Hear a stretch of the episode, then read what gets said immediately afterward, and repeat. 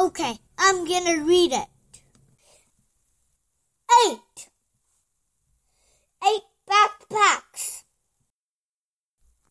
Eight bottles. Eight raincoats. Eight chairs. Eight lights.